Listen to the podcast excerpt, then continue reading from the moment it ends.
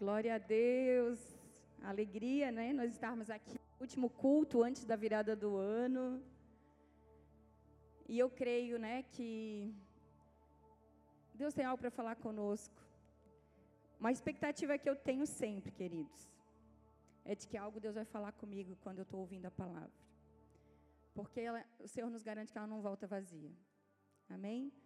Então, ainda que eu possa pensar, né, que eu não preciso dessa palavra, eu tenho que estar atento, porque Deus vai falar comigo de alguma forma. E Ele vai usar a sua palavra. E eu quero que a tua expectativa esteja agora no Senhor, amém? Que você aquiete aí agora.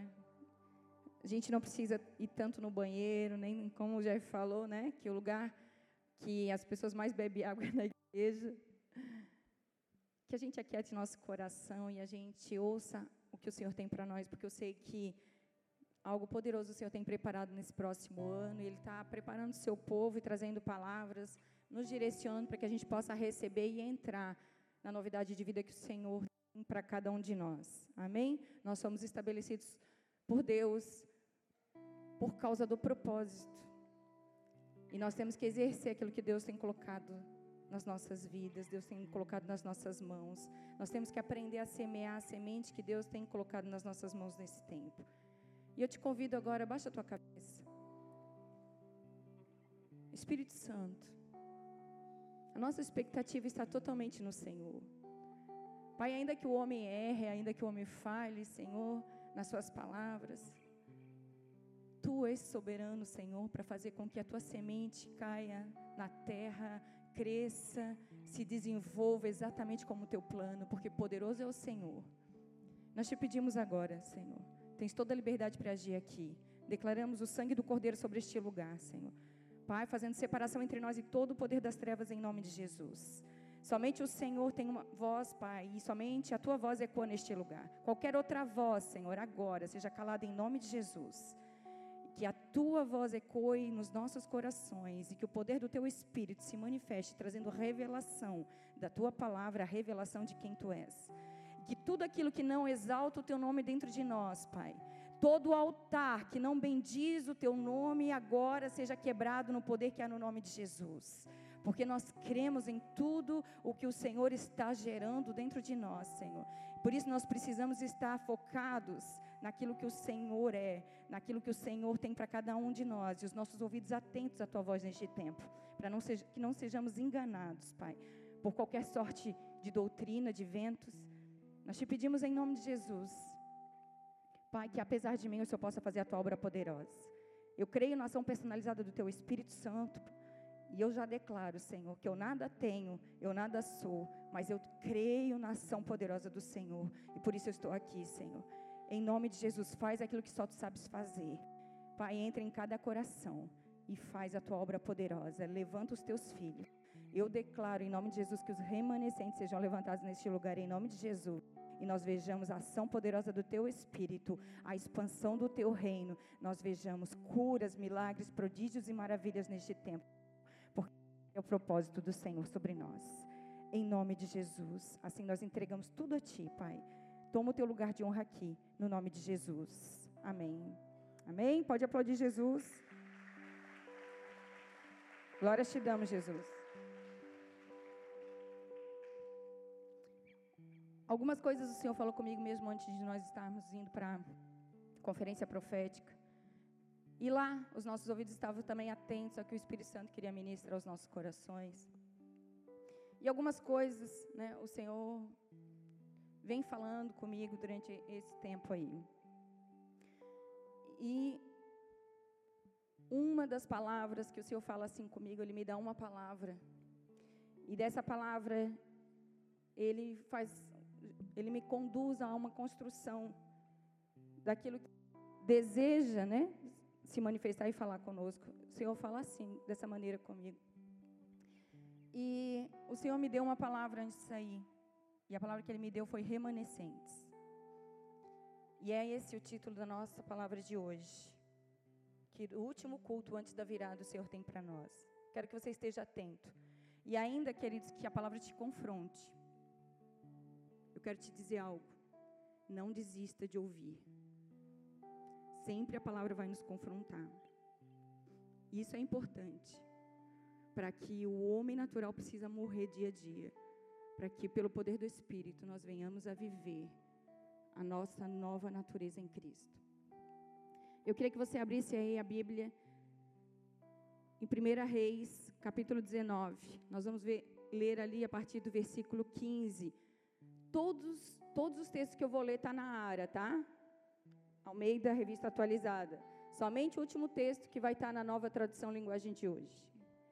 Então, queria que você abrisse aí a tua Bíblia, em 1 Reis, capítulo 19, versículo 15. A palavra de Deus diz assim: Disse-lhe o Senhor: Vai, volta ao teu caminho, para o deserto de Damasco. E, em chegando lá, unge Azael rei sobre a Síria, a Jeú, filho de Ninse, ungirás rei sobre Israel, e também Eliseu, filho de Safate de Abel Meolá. Ungirás profeta em teu lugar. Quem escapar à espada de Azael, Jeú matará. Quem escapar à espada de Jeú, Eliseu matará. Também conservei em Israel sete mil, todos os joelhos que não se dobraram a Baal, e toda a boca que não o beijou. Nós vemos na história que Elias, após ele prevalecer, né, de um embate ali com os profetas de Baal, onde 850 profetas, tanto de Baal quanto de Aserá, foram mortos. Ele recebeu, da mesma forma que ele viu o agir de Deus, que ele viu uma manifestação poderosa do Senhor, em, algum, em razão disso, ele recebeu afrontas de Jezabel, que era a rainha de Israel. Ela, esposa de Acabe, que era rei de Israel, ele, ela falou para ele, o intimidou, mesmo ele vivendo tudo isso, ela o confrontou dizendo assim: O mesmo que você fez a esses profetas, eu farei com você. E ele, intimidado com aquelas ameaças, se trancou na caverna e se deixou intimidar por aquelas circunstâncias pediu a sua morte diante daquelas circunstâncias. E Deus falou para ele, o assegurando das promessas que Deus tinha, da função que ele tinha de cumprir as promessas de Deus, de se apropriar das promessas de Deus, de exercer a função que ele tinha. E Deus o assegurou que ele não estava só, que havia remanescentes que não se dobraram diante de Baal. E o que nós vemos aqui? Jezabel, queridos, é uma entidade, sim, espiritual.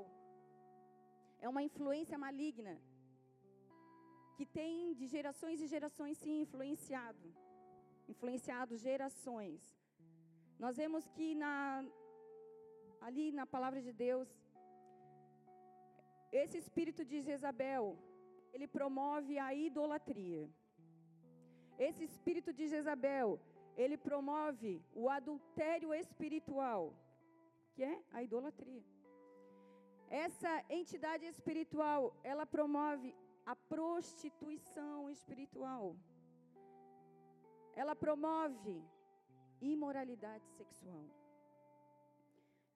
E nós vemos que de tempo quanto, nós, quanto essa influência tem atingido gerações até aqui.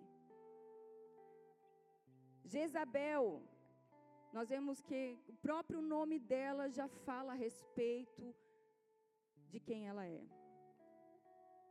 Em grego, o significado do nome dela é Baal exalta. Baal é marido de tem o significado de impuro. E Baal era um, o deus sol adorado pelos cananeus. E nós vemos que, que essa influência espiritual, queridos, age com manipulação. age tentando induzir as pessoas, age tentando formular contendas, usa as formas de manipulação para conseguir o que quer, trazendo o que? Divisão, promovendo rebelião. Porque o objetivo que essa, essa entidade espiritual, essa rainha, ela não submetia a ninguém. Ela induzia, ela manipulava todas as circunstâncias para que as coisas acontecessem conforme era da sua vontade.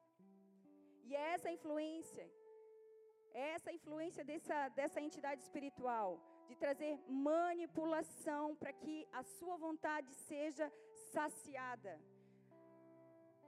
Trazendo que em submissão, não se submete a ninguém, ouve somente aquilo que lhe apraz, age somente conforme é eh, são os seus próprios desejos. E isso nós vemos o que?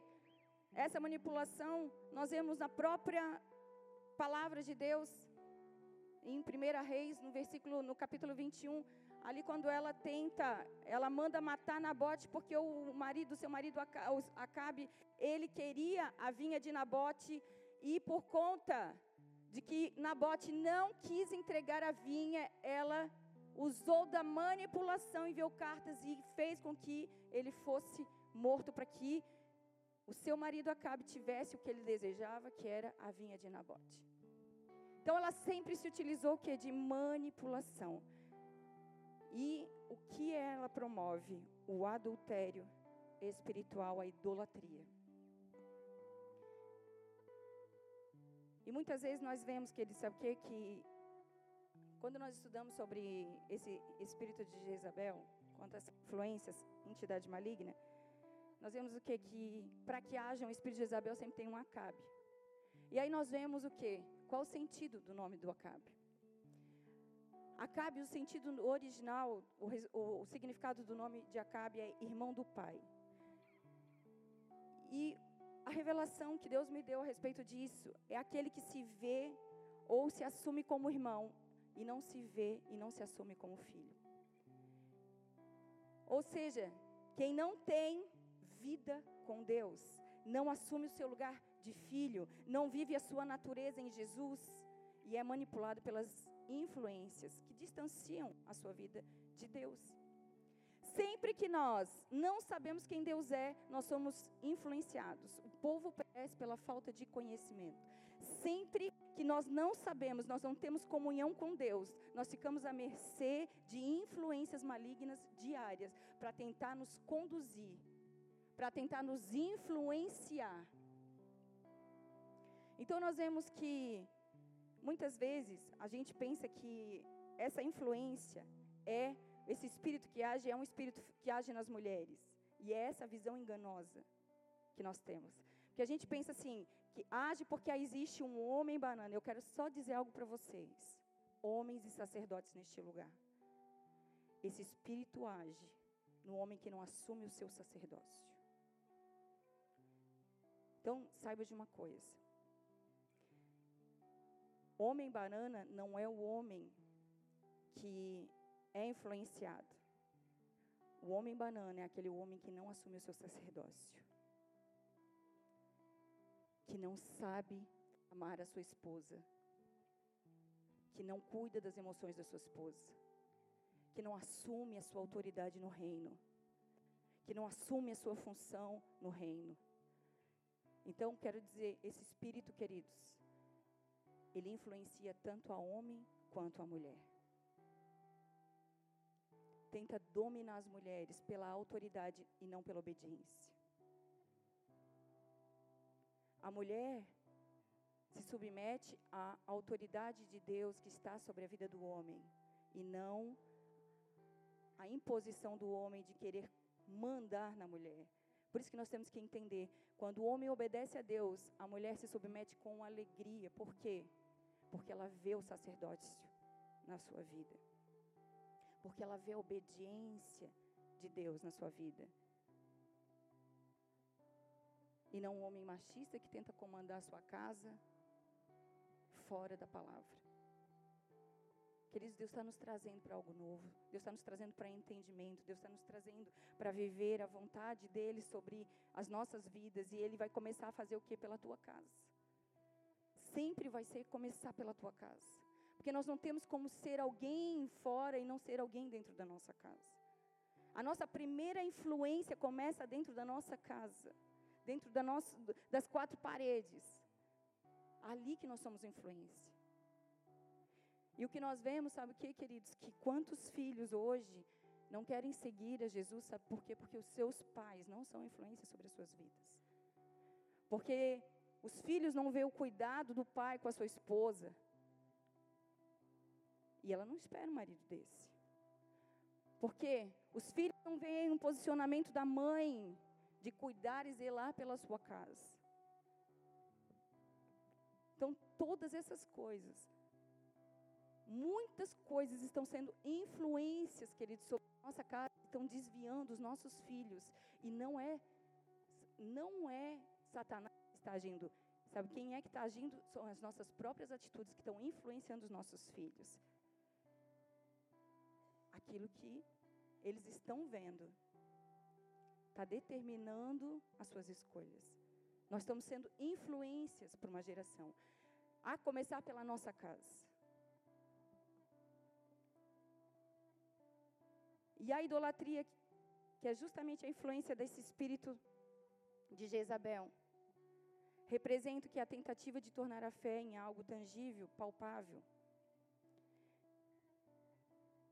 Nós vemos, queridos, que Deus deu o livre-arbítrio para cada um de nós. Você tem o um livre-arbítrio, que é o quê? A livre escolha. Deus deu para cada um de nós o domínio próprio o poder de decisão. Então, o homem tem o poder de decisão e de escolha. Então, tudo que nós sabemos que vai acontecer, tudo que nós realizamos, todas as atitudes que nós escolhas e decisões que nós tomamos, elas vão repercutir em algo e nós temos que saber que nós temos responsabilidade sobre tudo aquilo que decidimos e sobre tudo aquilo que escolhemos. Nós temos a responsabilidade de conectar o nosso coração com o coração de Deus. Deus nos escolheu, nós somos chamados, não foi por obras para que ninguém se glorie, mas foi pela graça, mediante a fé. Nós sabemos o quê? Que Deus nos escolheu. Mas cabe a nós unir o nosso coração ao coração de Deus. Cabe a nós aprender a viver as suas promessas, cabe a nós aprender a viver a verdade. Incluindo nessa verdade que o Senhor nos deu, é amar ao próximo como Deus os ama. Então, cabe a cada um de nós exercer as suas responsabilidades de viver a verdade. Eu escolho o que eu quero para a minha vida. Eu tomo a decisão diária de perseguir, de continuar vivendo, de perseverar, de assumir a minha posição. Eu escolho, eu tomo a minha decisão diária de morrer para mim mesmo, de assumir a minha posição no reino, de viver a verdade. Nós assumimos as consequências de tudo aquilo que nós escolhemos, de tudo aquilo que nós decidimos. E em 1 Tessalonicenses, capítulo 1, nós vamos ler ali do versículo 8 a 10, a palavra de Deus fala assim: Porque de vós, 1 Tessalonicenses, capítulo 1, versículo de 8 a 10. Porque de vós repercutiu a palavra do Senhor não só na Macedônia e Acaia, mas também por toda parte se divulgou a vossa fé para com Deus, a tal ponto de não termos necessidade de acrescentar coisa alguma. Pois eles mesmos, no tocante a nós, proclamam que repercussão teve o nosso ingresso no vosso meio, e como, deixando os ídolos, vos convertestes a Deus, para servirdes a Deus, ao, ao Deus vivo e verdadeiro, e para guardardes dos céus, aguardardes dos céus o seu Filho, a quem ele ressuscitou dentre os mortos, Jesus, que nos livra da ira vindoura. A palavra é clara aqui em mencionar uma conversão, onde eles deixaram os ídolos e se converteram ao Deus vivo e verdadeiro. evidenciando o quê? A existência de um único Deus. O único Deus e pode ser chamado, única que pode ser chamado de Deus. E às vezes a gente pensa assim, a gente pode até, você pode pensar, né? Ah, mas eu adoro a Deus. Eu nunca adorei a uma imagem. Mas eu quero te dizer, mas muitas vezes nós não adoramos uma imagem, mas nós adoramos a nossa própria satisfação pessoal. Nós adoramos a nossa própria vida. Nós adoramos o nosso corpo. Nós adoramos nossa satisfação, os nossos prazeres. Nós adoramos pessoas que colocamos no lugar de Deus. A, a, palavra de Deus nos diz que o ídolo realmente ele nada é. Isso fala lá em 1 Coríntios capítulo 8, versículo 4. Mas também fala que não há senão um só Deus. E nós sabemos que realmente o ídolo nada é mas ele tem um poder de influência sobre as nossas vidas quando nós o adoramos, ainda que ele nada seja, porque ele não tem poder. Ele não tem poder. Só nós só temos um Deus. Ele não tem poder contra o agir de Deus. Mas eu quero te dizer que ele tem poder para te influenciar quando você presta culto a ele. Ele tem poder contra a tua vida quando você começa a prestar culto. Quando você começa a colocar coisas no lugar de Deus na sua vida. A idolatria, ela anula o relacionamento entre o homem e o seu Criador, fazendo com que a criação criatura comece a adorar a criação ao invés do Criador. E Deus, nós vemos que, que em todo o tempo na palavra de Deus, Deus, ele nunca se revelou em forma de algo para que não houvesse tentativa de reproduzir um conceito de Deus. Através de imagens, para que a gente não criasse algo para que a gente adorasse.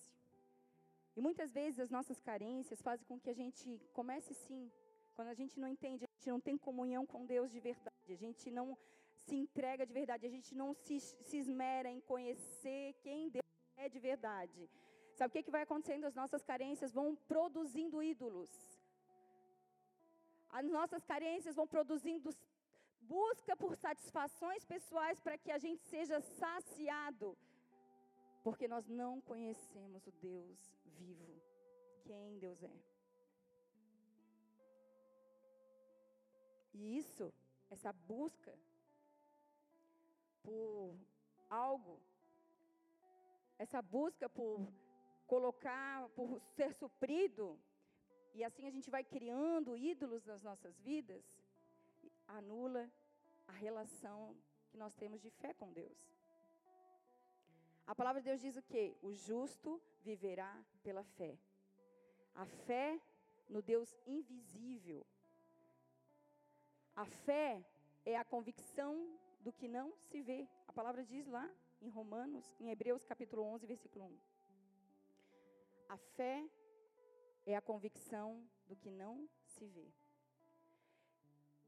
Por isso Deus nunca criou um meio, um conceito de algo para que a gente pudesse criar, para que a gente pudesse ter um método de como fazer para adorar, de criar algo para que fosse adorado. Porque o, o propósito de Deus sempre foi que a gente adorasse o Deus invisível, para que a gente vivesse por fé. Convicção daquilo que eu não vejo, mas eu sei que quem Ele é, porque eu conheço por aquilo que eu ouço dele. Eu o conheço por aquilo que a palavra dele me revela dele. Eu o conheço pela fé. Em 1 Coríntios, o Senhor fala o quê? 1 Coríntios capítulo 10, versículo 14. Fugir da idolatria. E logo no versículo 19, isso aqui que ele continua dizendo. Que digo, pois, que o sacrificado ao ídolo é alguma coisa, ou que o próprio ídolo tem algum valor? Antes digo, que as coisas que eles sacrificam é a demônios. Que eles sacrificam e não a Deus. E eu não quero que vos torneis associados aos demônios. Não podeis beber do cálice do Senhor e do cálice dos demônios. Não podeis ser participantes da mesa do Senhor e da mesa dos demônios. Ou provocaremos zelos no Senhor? Somos acaso mais fortes do que Ele? O Senhor está evidenciando que os ídolos não têm valor nenhum e não podemos sentar na mesa com fazer a nossa vontade. Não podemos adorar aos ídolos e a Deus. E um ídolo é tudo aquilo que ocupa o lugar de Deus na nossa vida. Tudo que ocupa o lugar de Deus na vida humana. Mesmo que a pessoa ache que é um que não é um ídolo, eu quero te dizer, se isso ocupa o lugar de Deus no teu coração, se tornou um ídolo na tua vida. E muitas vezes estamos prestando culto e sacrificando aos ídolos que nós criamos dentro de nós. E a Bíblia manifesta claramente que é a eles que nós estamos cultuando. Quando nós quando eles estão ocupando o lugar de Deus nos nossos corações. Tudo que nós colocamos à frente de Deus e rouba a nossa comunhão com Deus se torna idolatria. E eu fiquei pensando, queridos, por que, Senhor, que o Senhor está falando sobre idolatria? E eu comecei a me arrepender. Comecei a pedir perdão para o Senhor. Quantas vezes nós colocamos as nossas emoções acima? Quantas vezes nós criamos ídolos em pessoas, idolatramos pessoas, porque não conseguimos viver sem elas? Quantas vezes nós criamos ídolos para satisfação pessoal? Para fazer os nossos prazeres. E eu comecei a pedir perdão ao Senhor. Pedi para que Deus me revelasse quais são os ídolos que muitas vezes eu criei na minha vida. Porque eu creio que Ele sabe em algo que Deus está falando conosco, porque Ele quer quebrar os altares ainda que existem dentro de nós, dos ídolos que existem dentro de nós. Porque nós podemos amar as pessoas, mas elas não podem determinar aquilo que Deus é nas nossas vidas e nem influenciar no propósito que Deus tem sobre nós.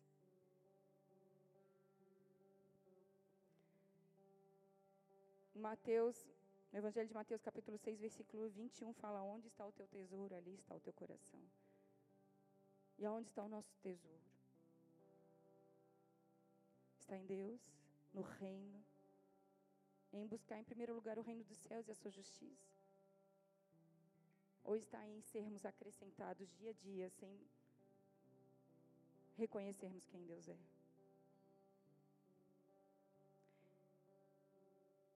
Desde o início, Satanás ele, ele age nas nossas vidas com uma sutileza que nós vamos andando, andando sem percepção de tudo aquilo que está acumulando nossos corações, de tudo aquilo que está realmente influenciando as nossas vidas. Desde o início, queridos, dos tempos, no início a palavra de Deus nos mostra que a queda de Satanás foi porque ele queria usurpar o lugar de Deus. E Deus não permitiu. E ele sempre, o objetivo dele era usurpar a adoração. Porque ele, o propósito era que ele queria ser adorado no lugar de Deus. E até hoje, ele tenta receber o culto do homem que foi criado à imagem e semelhança de Deus para adorá-lo. E ele usa das sutilezas, ele usa das artimanhas dele para confundir o povo de Deus, para que a gente comece a adorar achando que estamos adorando a Deus e na verdade estamos achando que tudo é permissivo, Estamos querendo que, que Deus se enquadre, se encaixe nas nossas percepções, nas nossas vontades, naquilo que nós entendemos que é o correto. E nos esquecemos de verdade de que o Senhor nos deu uma cruz, de que o Senhor nos, nos ensinou a morrer para nós mesmos, para que Ele pudesse viver através de nós, para que Ele pudesse viver em nós, para que Ele pudesse nos direcionar e para que pudéssemos viver aquilo que Ele tem para cada um de nós. E aí nós vamos sendo influenciados, influenciados dia a dia. E Satanás usa das suas sutilezas, que eu preciso ser feliz, porque o importante é o amor, o importante é ser feliz. E nós não entendemos que a, a verdadeira felicidade consiste em fazer a vontade de Deus. Porque Ele tem preparado as coisas extraordinárias para cada um de nós. Nós não sabemos pedir a Deus o que Ele tem preparado para nós. Nossa percepção de felicidade. Enquanto nós vemos que existiam mártires e a percepção deles de felicidade, assim como eu vi aquele pastor da Índia falando quando ele recebeu uma palavra profética de que ele seria sacrifício vivo. A alegria de eles poderem ser sacrifício vivo. A nosso pensamento de que isso seria um castigo de Deus. De que qualquer coisa que nós possamos viver, que saia da nossa razão de benefícios, se materializa nas nossas vidas como castigo de Deus sobre as nossas vidas. Queridos, Deus, Ele quer nos abençoar.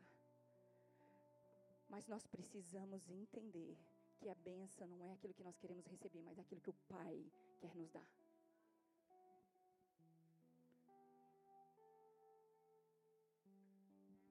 E até hoje Satanás usa dos meios para que a gente venha adorá-lo. E ele usa as sutilezas, ele usa as imagens, ele usa a nossa própria imagem. Ele usa as pessoas que estão ao nosso redor, porque nós somos tão carentes de afeto, carentes de paternidade, que nós vamos criando ídolos nas pessoas e nos, nos colocando elas em primeiro lugar e deixando de buscar o Rei dos Reis, o Senhor dos Senhores.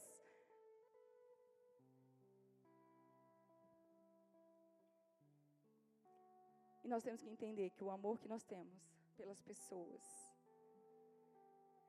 e a nossa vontade, os nossos desejos não pode ocupar o lugar de Deus, de modo que nos faça viver fora do propósito dele sobre as nossas vidas. De modo que nos faça viver fora da verdade da sua palavra. Sempre o propósito do o desejo do homem sempre foi saciar a sua vontade, a sua carne, ser saciado. E quando nós andamos sem a direção do Espírito Santo, quando nós não alimentamos o nosso espírito dia a dia, esse desejo vai crescendo. Dia a dia, a nossa alma vai sendo alimentada, vai dominando. E nós vamos sendo conduzidos pelos nossos próprios desejos. E buscando cada vez mais uma satisfação pessoal.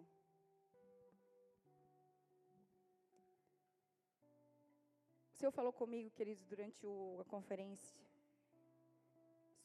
Eu ouvi uma palavra. Um tempo de um. Está sendo gerada uma insatisfação.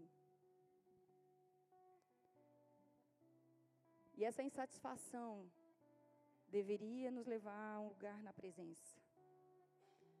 Mas essa insatisfação está nos levando a nos afastar da verdade e a buscar uma satisfação pessoal. Está nos levando a buscar sermos saciados pela a nossa vontade.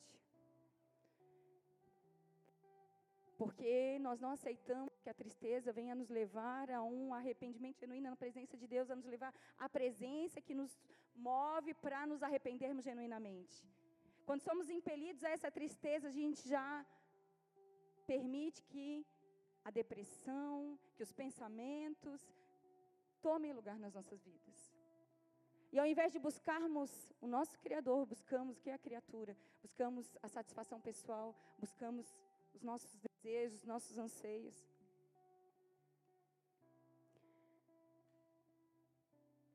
Nós nos tornamos semelhantes àquilo que nós adoramos. A palavra de Deus diz isso.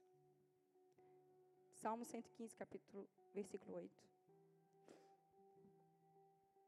E como as coisas acontecem? Nosso inimigo é astuto.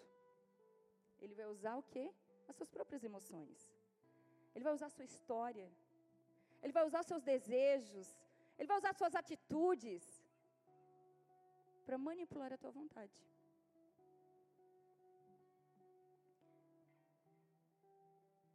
Essa insatisfação que nós vemos hoje é a forma que Satanás tem tocado as vidas. Porque quando nós somos impelidos a uma insatisfação, eu creio, e o Senhor falou comigo, Ele está me levando, que Ele estava me levando para algo, que Ele estava me conduzindo para algo. Mas a gente sempre acha que a condução de Deus para algo é algo grandioso e muito é, materialmente maravilhoso.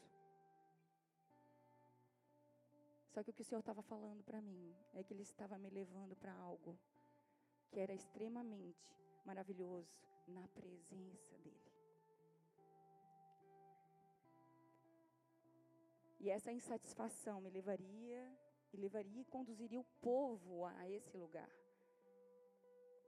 Mas o inimigo vai distorcer, o inimigo vai usar a insatisfação para que você busque o desejo saciar a sua própria vontade, saciar os seus anseios, saciar o seu suprimento emocional. Por quê? Ele quer nos influenciar para nos afastar do relacionamento com o Pai, para que Ele possa receber a adoração através de nós, na nossa inconsciência, na nossa falta de conhecimento. Para que a gente não assuma nossa posição no reino. Porque, queridos, nós que somos os filhos, a nossa vida é matéria-prima para adoração e para unção. Por isso que ele tenta usar todos os meios para conduzir os filhos para fora da presença. Para que a gente o adore sem conhecimento daquilo que estamos adorando para que a gente não assuma a nossa posição no reino. Nós sabemos que nós vamos passar por muitas coisas. E quando vem essa insatisfação, quando nós passamos por solidão, quando ela ronda nosso, nossa vida, quando o nosso coração não está bem, é comum a gente se sentir abandonado. É comum a gente se sentir fraco e impotente. Quando a insatisfação vem, é comum nós tentarmos espernear, tentarmos fazer do nosso jeito, sentirmos medo, sermos intimidados, mas isso não pode determinar nossas escolhas. Porque Deus ele continua diante delas. Ele está falando Diante dessas situações, Deus está falando conosco, com a igreja, Deus está falando com o seu povo. Assim como ele falou com Elias, ele continua falando comigo, com você. Sabe o que, que ele está falando? Vai, volta ao teu caminho, volta ao teu caminho. E ele está assegurando cada um de nós. Existem remanescentes que não se dobraram a Baal. Está nos assegurando, queridos, que da mesma forma que ele agiu, ele continua agindo, que existem remanescentes que Deus tem levantado. Deus nos mostra. Nós sabemos que nós temos referências, que precisamos ser referência uns, pelos, uns para os outros, não sabe? Nós precisamos ser referência para os nossos filhos, nós precisamos ser referência para os nossos irmãos na fé, nós precisamos ser referência para a nossa família. E nós sabemos que dia a dia Deus realmente vai levantar referências que são o quê? Pessoas que são testemunhos de fé, pessoas que perseveram diante das tribulações, pessoas que são humanas, choram, passam dor, passam dificuldades, mas nós sabemos que dão testemunho de fé. São pessoas que Deus levanta como referências nas nossas, nas nossas vidas. Elias chegou um tempo de tribulação na sua vida. Chegou um tempo de tanta intimidação que ele, ele não tinha referências. E ele disse para o Senhor: Eu sempre tenho servido a ti, só a ti.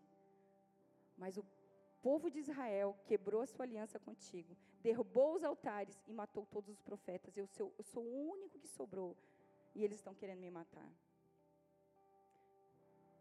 Mas Deus o assegurou. Eu conservei sete mil homens que não se dobraram. E incrível, queridos, que o Senhor falou comigo algumas coisas. O texto hebraico, ele fala, diante dessa palavra, eu conservei em Israel sete mil. Ele fala no futuro. Ele está se referindo ao futuro, ele está dizendo que dia a dia não só naquele tempo, mas dia a dia, esses homens, esses remanescentes, estão sendo levantados. Dia a dia, esses remanescentes são estabelecidos. E Elias, nós vemos que, eu, eu fico pensando, né? Não sei você, mas quando Deus falou com ele a respeito desses sete mil, eu já ia querer saber quem são. Não sei você, mas eu já ia perguntar, tá, Deus, então quem são eles? Porque eu já, que eu já pergunto para o Senhor várias coisas. Pai, onde que estão realmente aqueles que nós podemos contar? Então eu creio, eu ali no lugar de Elias, eu ia falar com Deus. E eu fico pensando, por que, que Elias não perguntou?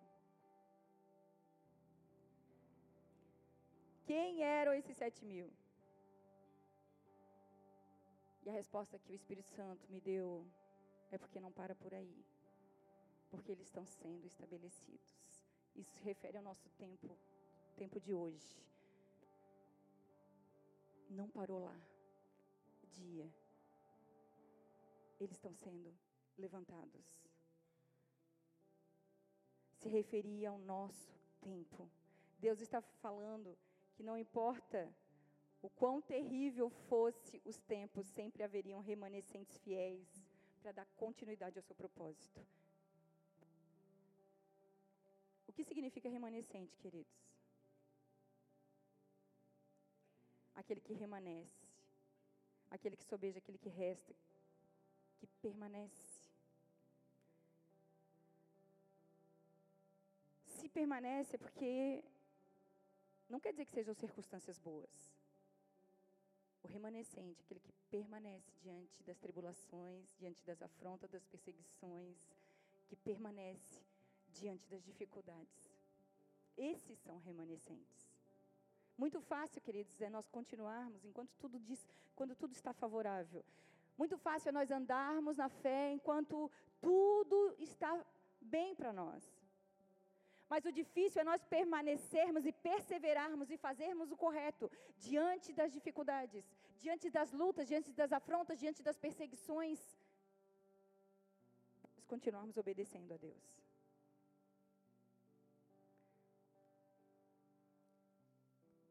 E até hoje Deus está separando os sete mil. Os persistentes, os que perseveram, os que buscam satisfação no Senhor os que decidem ser conduzidos pelo Espírito Santo, aqueles cujo coração está em fazer a vontade do Senhor. Dia a dia, os remanescentes estão sendo levantados. E nós temos que entender que tudo aquilo não que Deus nos proporciona viver, queridos. Tudo aquilo que Deus nos dá para que nós venhamos a manifestar não é para nós, é para o outro. Não há evangelho sem obras. Não há evangelho sem entrega. Não há evangelho sem renúncia. Assim como o Jeff falou Domingo, não há evangelho sem bacia e sem toalha. E eu creio que o Senhor está levantando remanescentes neste lugar. Pessoas que vão perseverar. Porque sabem quem Jesus é e o preço que foi pago. Muitas vezes nós esperamos naquilo que Deus, já, que Deus pode fazer por nós, mas nós não entendemos aquilo que já foi feito. A nossa gratidão está naquilo que já foi feito, queridos. Tudo que Deus fizer daqui para frente é graça. Nós temos que entender aquilo que nos foi entregue, aquilo que já foi feito por mim e por você.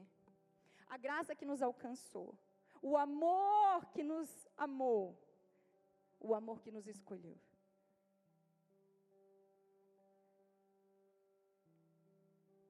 Tudo que nós podemos receber do Senhor é para o outro, é para o reino, é para que todos alcancemos a unidade da fé, o conhecimento do Filho de Deus. Cheguemos à maturidade, atingindo a, me a medida a estatura e a plenitude de Cristo. Tudo que Deus nos dá é para que a gente venha ajudar outro. Tudo que Deus nos dá é para que a gente venha a trazer revelação, entendimento desse mesmo amor para o outro. Toda unção, autoridade e poder é para que outros sejam atingidos por esse mesmo amor, por esse mesmo poder que nos alcançou, que nos transformou, que nos fez filhos. E nós temos que entender que tem uma, nós temos uma função. Muitas vezes nós desistimos de servir porque não sabemos a quem servimos. Paulo disse que ele trabalhou mais do que todos, mas ele entendia que não era ele, mas a graça de Deus que estava sobre ele. Tudo que nós podemos fazer para o outro, querido, é a graça de Deus que, que está sobre nós, para que nós possamos realizar algo para o Senhor. Então, o que eu quero te dizer é que tudo que você está fazendo agora, neste tempo, precisa ter como propósito o reino. Precisa ter como propósito o chamado que você recebeu em Deus, exercer aquilo que Deus te deu para que vidas sejam alcançadas, para que o amor de Deus possa tocar aqueles que ainda não conhecem aqueles que estão ao seu redor. O Evangelho não se trata somente de você, queridos, mas do próximo. Deus te chamou para discipular. Deus te chamou para pregar as boas novas. Deus te chamou para curar os enfermos. Deus te chamou para algo. Deus te chamou para servir. A nossa vida é uma matéria-prima para que a unção seja manifesta.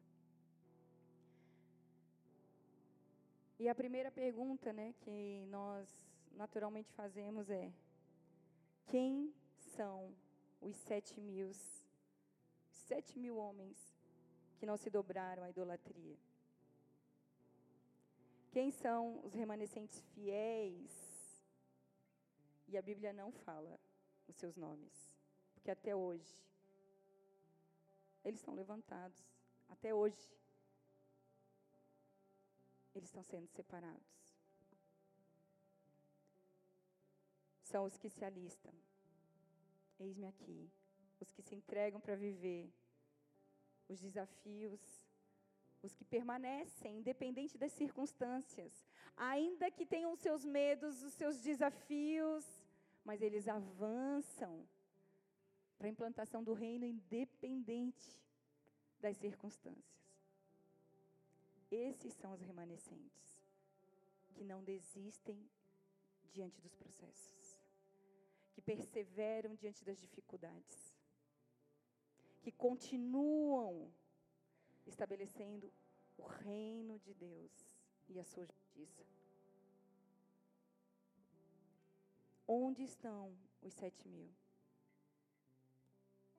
Eu quero estar entre os remanescentes da minha geração. Eu quero estar entre os remanescentes da minha geração. Onde estão os sete mil? Onde estão os sedentos? Onde estão os que não se dobram diante de Baal? Onde estão os que perseveram diante das dificuldades?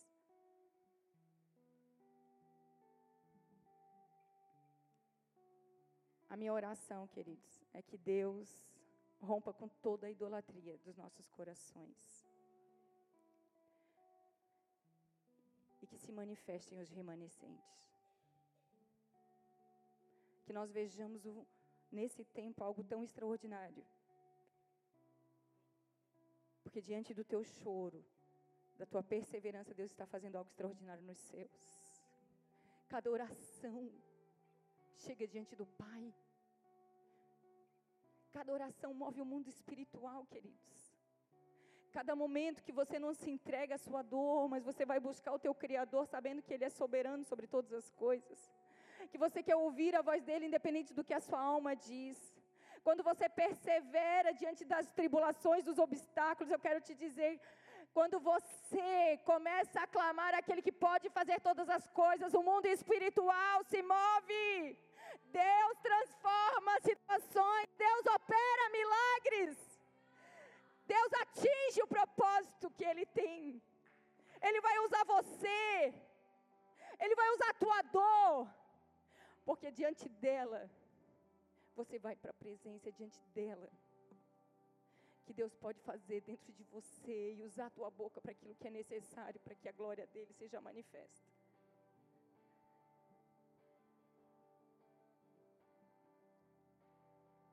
A minha oração é que os fiéis de verdade sejam levantados. E eu quero fazer parte disso. Eu não quero ficar de fora do que Deus vai fazer nesse tempo. E o meu desejo, queridos, é que você não fique de fora do que Deus tem para você. Que você saia daquilo, daquela sua condição humana hoje, natural, carnal, onde você visa somente os seus interesses e comece a olhar para o reino, comece a olhar para o lado, comece a olhar as vidas, comece a olhar o que Deus deseja fazer. Comece a amar as vidas como Deus as ama. A minha oração é que você seja tocado por Deus. Que você seja fortalecido de modo que você não se corrompa nos seus processos para que você possa verdadeiramente ser aquilo que Deus te estabeleceu para ser. E eu creio, queridos, que esses altares, e é isso que Deus está falando conosco, que esses altares precisam ser quebrados, que essa, esses ídolos dentro de nós precisam ser removidos para que verdadeiramente Deus possa nos formar, nos levantar, nos estabelecer.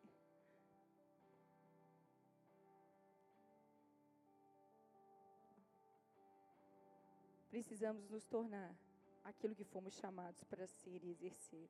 E eu queria aqui finalizar, queria que você abrisse aí a sua Bíblia em Romanos capítulo 11, versículo 1.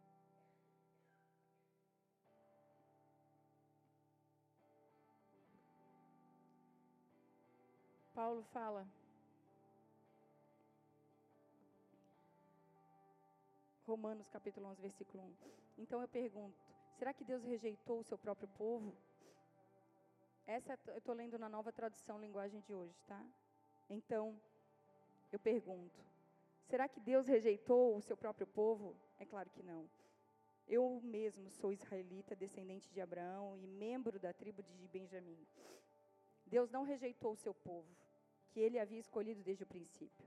Vocês sabem muito bem o que as Escrituras Sagradas dizem naquele trecho em que Elias acusa o povo de Deus diante de Deus. Elias diz assim: Senhor, eles mataram os teus profetas e destruíram os teus altares. Eu sou o único que sobrou. E eles estão querendo me matar. O que foi que Deus disse a ele?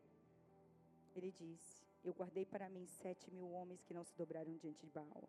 A mesma coisa também acontece agora, isto é, por causa da graça de Deus, ainda existe um pequeno número daqueles que ele escolheu. Essa escolha se baseia na graça de Deus e não no que eles fizeram. Porque se a escolha de Deus se baseasse no que as pessoas fazem, então a sua graça não seria verdadeira graça. Queridos, Nós temos que entender. Deus chamou os remanescentes e eles continuam escolhendo aqueles que perseveram, que não desistem das situações, porque esse é que ele vai poder contar. Esse é aquele que sente medo, mas não se submete ao medo, mas à verdade. Mesmo diante das dificuldades, ele permanece crendo, exercendo, sendo uma influência para que outros possam ver o testemunho da sua fé. E o que o Senhor falou comigo é que muitos improváveis serão levantados. Você é esse improvável que, diante das dificuldades, diante das impossibilidades, entende a graça, entende quem Deus é, ainda nas suas limitações persevera, quero te dizer, esse é o tempo do Senhor te levantar. Você pode ter chegado há um ano, você pode ter chegado agora. Eu quero te dizer, você é esse improvável que Deus vai usar para a glória dele. Deus não nos chamou para buscar os nossos próprios interesses, mas os interesses do reino. Deus não nos chamou para saciar a nossa própria vontade, mas a vontade dele.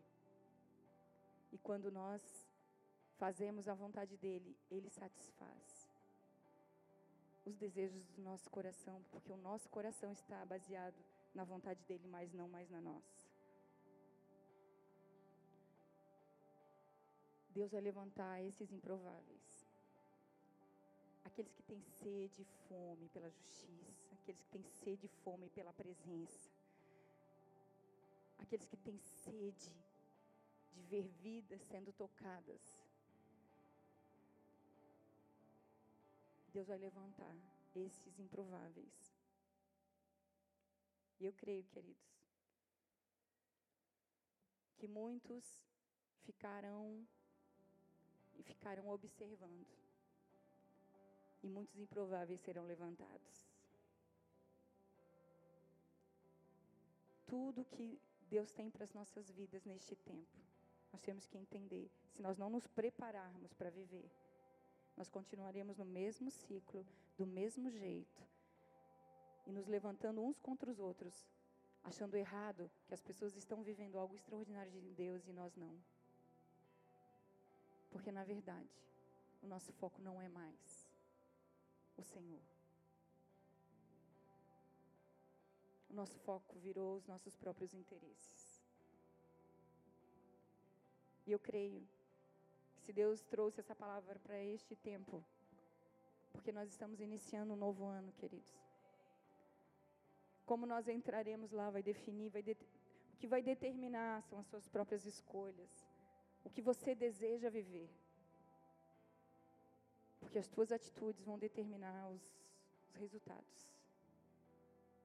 As suas escolhas vão determinar os resultados. Não adianta nós julgarmos o que está acontecendo, que nós vemos na televisão, as influências, acharmos que os nossos filhos estão. Um governo está sendo. Dominando sobre as nossas crianças, se nós mesmos não estamos sendo instrumentos, se nós mesmos não estamos, não estamos sendo canais de bênçãos. Uma influência para que elas desejem ver o propósito de Deus.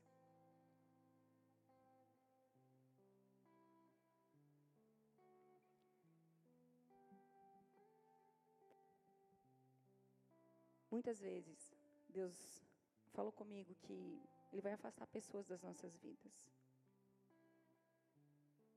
Pessoas que não têm a ver com o nosso chamado. Pessoas que não têm a ver com o propósito de Deus sobre as nossas vidas. Eu quero te dizer, você precisa aprender a viver a vida que o Senhor te estabeleceu e esse é o tempo, esse é o tempo de Deus sobre nós. Ele vai unir as coisas para que o propósito se cumpra. Ele vai estabelecer, gerar situações para que o propósito se cumpra. E é isso que tem acontecido dia a dia. O zelo de Deus para que a gente venha a exercer e ser aquilo que nós somos formados por Ele, chamados e estabelecidos por Deus. E eu creio em tudo aquilo que Deus tem para nós. Que se levante aqueles que não se renderão às afrontas do maligno, aqueles que não se submetem a Jezabel, aqueles que realmente se levantam em autoridade, poder e unção para manifestar a glória de Deus. Que nós sejamos os remanescentes, queridos. Aqueles que não se dobram, mas aqueles que reconhecem quem Deus é e perseveram e continuam ainda diante das perseguições. Eu queria que você baixasse sua cabeça e fechasse seus olhos. Glória te damos, Jesus.